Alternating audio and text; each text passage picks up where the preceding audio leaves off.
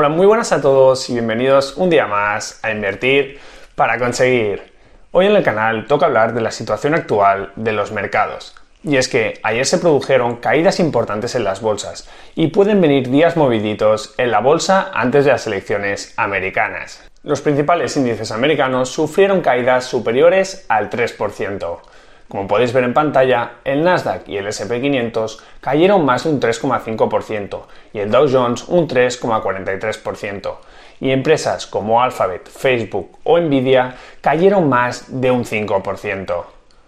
Pero con estas caídas previas a las elecciones americanas, ¿es momento de comprar sí o no? En el vídeo de hoy veremos a qué se puede deber esta caída de la bolsa, si considero que es momento de invertir o no y también os compartiré algunos consejos para lo que se viene próximamente en los mercados. Así que espero que te guste este vídeo y que acabes dándole un buen me gusta porque lo estoy haciendo en un tiempo récord para así comentarte las últimas novedades. Caídas en bolsa. Hay que comprar antes de las elecciones. Prepárate porque empezamos.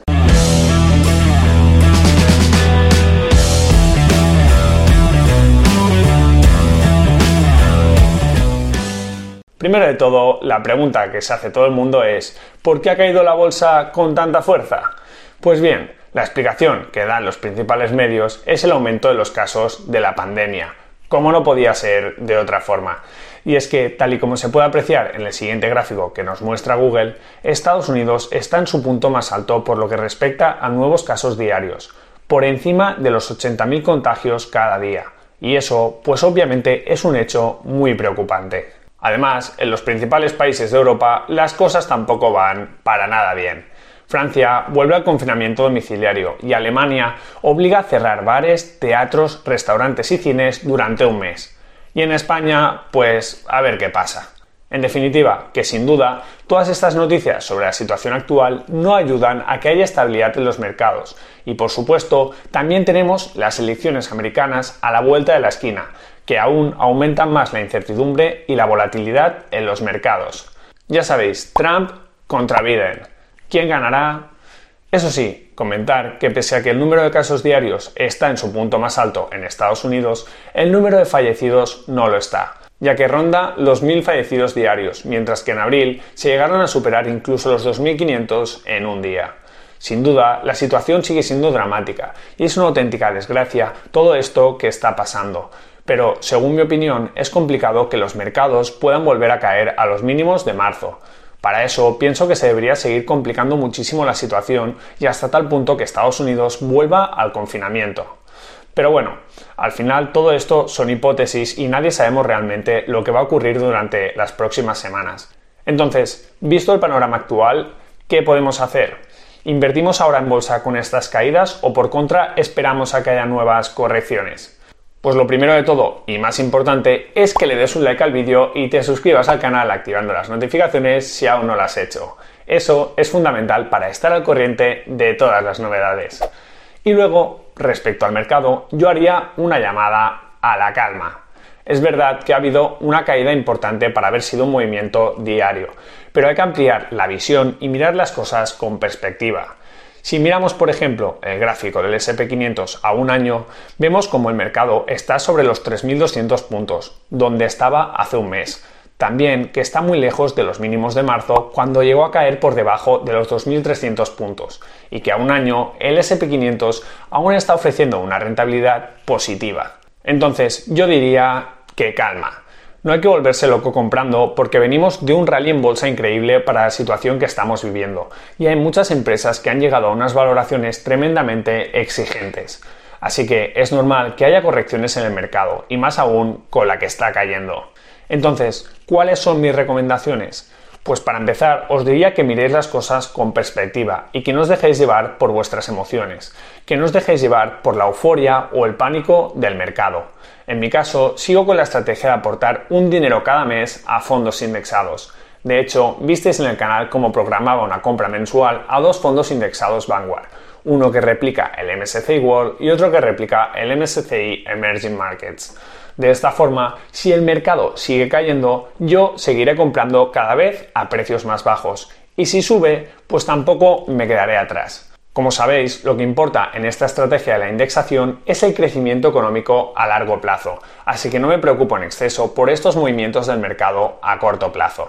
Y esto sería por lo que respecta a la inversión pasiva o indexada. Y luego, para la parte de inversión activa, para aquellos que también invertís en acciones individuales, pues aún os diría que más calma. Estos días es muy fácil dejarse llevar, comprar aquellas acciones que han sufrido grandes caídas porque piensas que son un auténtico regalo, pero el mercado no es tan tonto. Antes de comprar una acción hay que analizarla y ver cuál podría ser un precio razonable de entrada. Entonces, si consideramos que la empresa en cuestión después de la caída está a un precio razonable, pues podemos comprar. Pero si la cotización no encaja con nuestro precio de entrada, pues no deberíamos entrar en esa empresa. Y es que hay que tener muy presente que una empresa puede haber caído un 5 o incluso un 10% y seguir estando cara. Así que no siempre una gran caída es igual a una gran oportunidad. Pensar que es una buena idea comprar una acción porque ya ha caído mucho y no puede caer más es un error típico de principiantes. Siempre puede seguir cayendo más la acción e incluso la empresa puede quebrar. Yo, personalmente, soy partidario de invertir en negocios excelentes cuando considero que están a un precio razonable. Huir de aquellas empresas que viven tan solo de expectativas, porque es realmente complicado saber si se cumplirán o no. Pero bueno, aquí cada uno tiene su estrategia de inversión. Lo más importante, como he dicho, es mantener la cabeza fría, revisar tus precios de entrada y seguir fiel a tu estilo de inversión.